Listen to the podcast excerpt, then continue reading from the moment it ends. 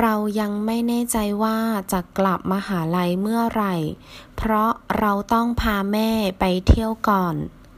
我还不确定什么时候回学校，因为我要先带妈妈去旅游。แน่ใจ确定确信มหาลัย是มหาวิทยาลัย的缩写大学เมื่อไร等于เมื่อไหร่什么时候